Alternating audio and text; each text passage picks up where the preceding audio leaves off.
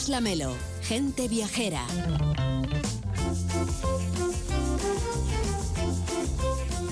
Ayer estábamos en Valdeorras, en Ourense, con Enrique Domínguez Uceta, pero acababa de volver de un viaje que tenemos muchas ganas de que nos cuente. Lo hemos venido anunciando mientras conectábamos con él estos días, porque ha estado en Zimbabue, en el corazón del sur de África, que no es un país del que, la verdad, sea fácil irse de vacaciones, porque no es el que escogemos más habitualmente para un primer viaje en búsqueda de la fauna salvaje del continente africano, que es lo que has visto, Enrique.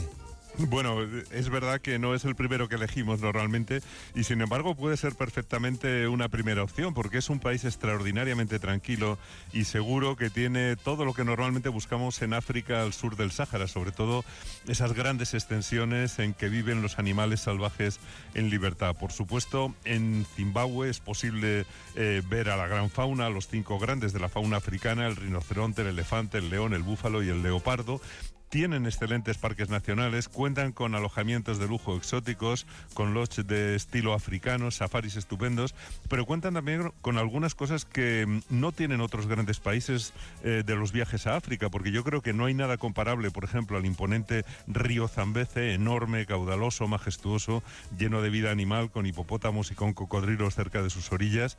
y yo creo que solamente por navegar en el río Zambeze pues valdría la pena el viaje, pero, pero es que además mm, ese río formidable forma las cataratas más espectaculares del continente africano, las cataratas Victoria, que también justificarían el viaje por sí solas, donde, mm, por cierto, hay una estatua que recuerda al doctor Livingstone, que las descubrió dando noticia a Occidente de un lugar de belleza casi real donde la naturaleza ofrece yo creo que una de sus imágenes más hermosas en todo el planeta. Entonces, Enrique, según nos cuentas, no sería nada raro que nos planteáramos conocer Zimbabue incluso como un primer viaje a África, que a veces escogemos, no sé, Kenia, Tanzania, otros lugares mm, donde hay más rutas, más recorridos habitualmente, ¿no? Pues efectivamente, Carles, en absoluto, yo creo que sería una buena idea, sobre todo porque Zimbabue tiene un par de cosas que no tienen algunos de esos destinos más conocidos de los que estabas tú hablando. Por ejemplo, no muy lejos de Harare, de la capital, se puede visitar el Gran Zimbabue, que es nada menos que la mayor construcción en piedra hecha por los africanos en el continente si exceptuamos las obras del antiguo Egipto.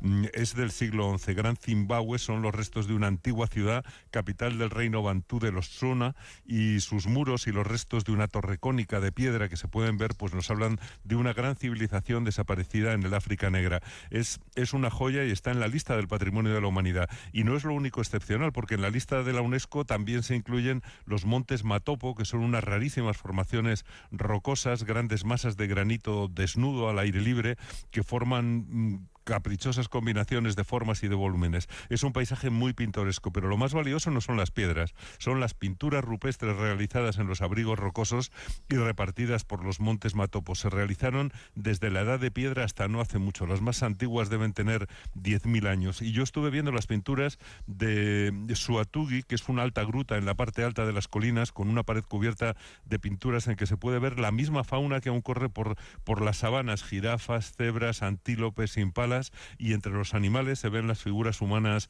esquemáticas cazando entre los animales disimuladamente o agrupados alrededor del fuego. La verdad es que es un lugar bello, es un lugar emocionante en el interior del parque de Matopo, en el que vi también, por cierto, un rinoceronte blanco con una cría bastante crecidita y, que la verdad es que también fue un momento muy emocionante. Bueno, en el Atlas que tenía yo en casa cuando era pequeño, Zimbabue se llamaba Rhodesia.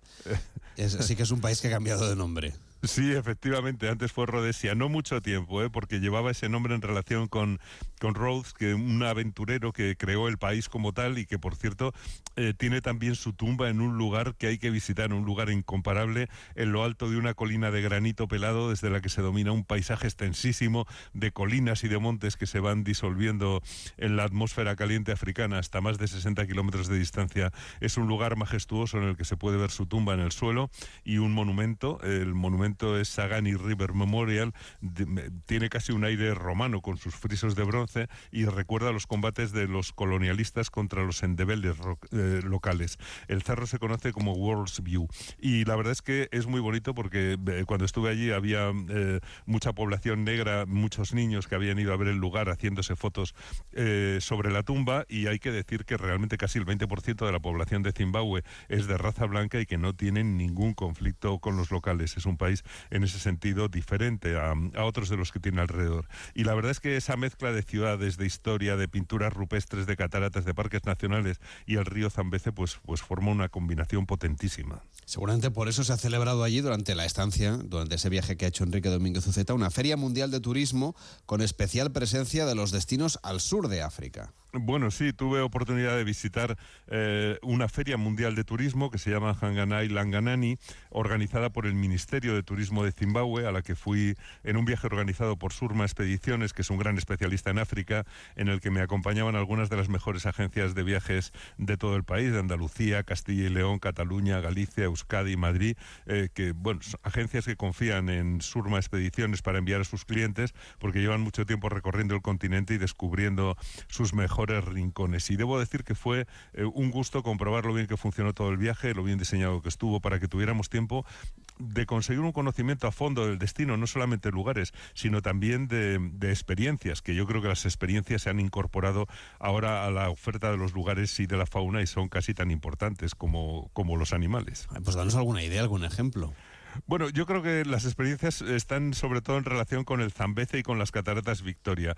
Sin duda alguna, la más extraordinaria es la de sobrevolar las cataratas en helicóptero. Yo lo hice y es impresionante porque ves el antes y el después de las cataratas. Ves la enorme anchura de esas aguas mansas que es el Zambeze, que parece aquello un jardín del Edén, parece casi un jardín botánico antes de la catarata y de repente en un instante aquello se convierte en una catarata de una potencia brutal, violentísima, em, de más de un kilómetro kilómetro de anchura precipitándose en un cañón profundo y levantando una columna de agua pulverizada que se ve a la distancia. Y además esa columna está cruzada por una sucesión de arcos iris que se van formando con la luz del sol. Y como te decía se ve desde lejos, por eso le llamaron a la catarata el humo que truena. Pero también puedes hacer puenting saltando sobre el Zambeze o bañarte en las piscinas del Diablo, que son unas zonas de agua remansada al borde mismo de la catarata, o cruzar el cañón del Zambeze en una tirolina, o puedes hacer rafting en sus aguas bravas eh, y, la verdad es que esto, pues bueno, a todo el mundo le encanta hacerse fotos allí,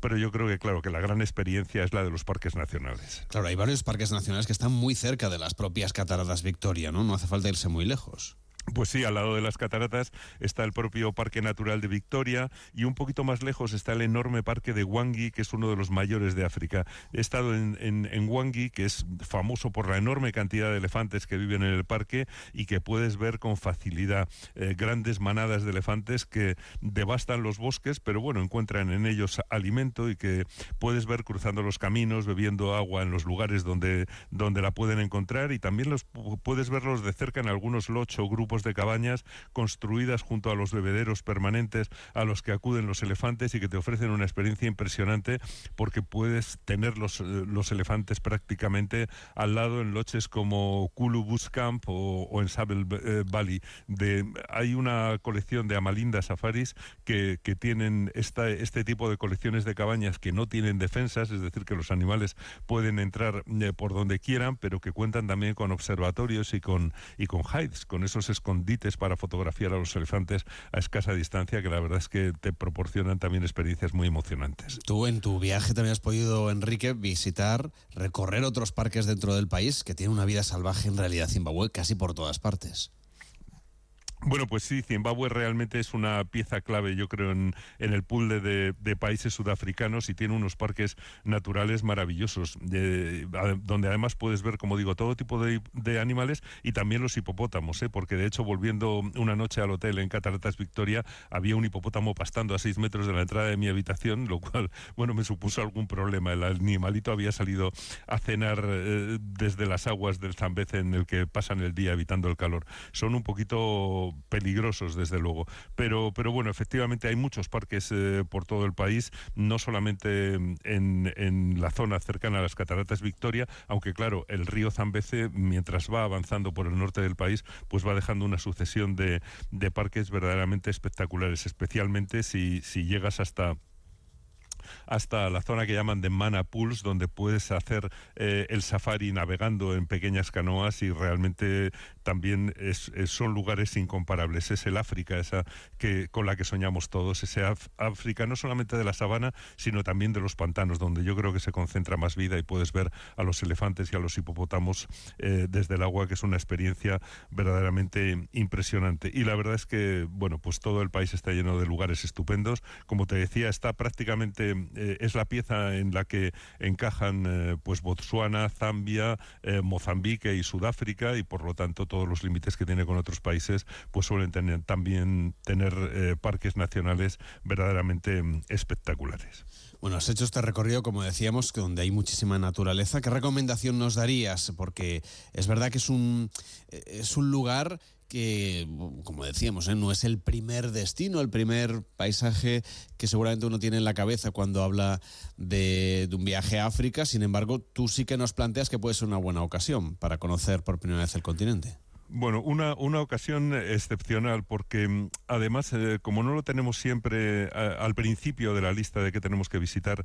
en África, pues siempre nos queda una cierta desconfianza de cómo será realmente la experiencia de viajar por el país. Yo te puedo decir eh, que la gente es muy amigable, que el país es muy seguro y, y que está bien organizado. Realmente eh, hay cantidad de organizaciones allí locales, que es para lo que ha servido visitar la feria y ver que tiene unos servicios de primerísimo nivel ya digo, tanto en el norte, que es por donde cruza el Zambeze, como, eh, como en el sur y en la zona en contacto con, con Mozambique, en las, en las tierras altas también que llaman del este, hay cantidad de lugares que están preparados para recibir a, los viajeros y tienen esa experiencia. Y yo creo que eh,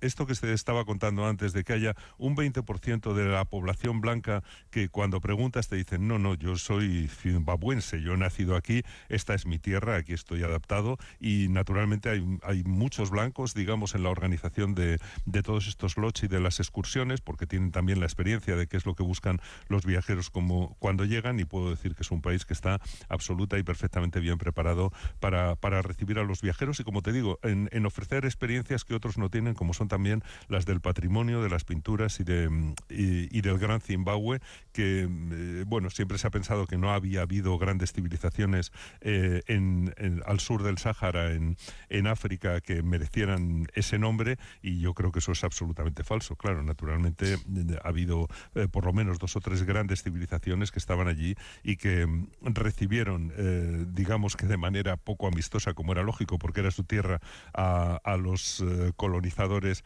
que llegaron sobre todo desde Holanda y desde Gran Bretaña.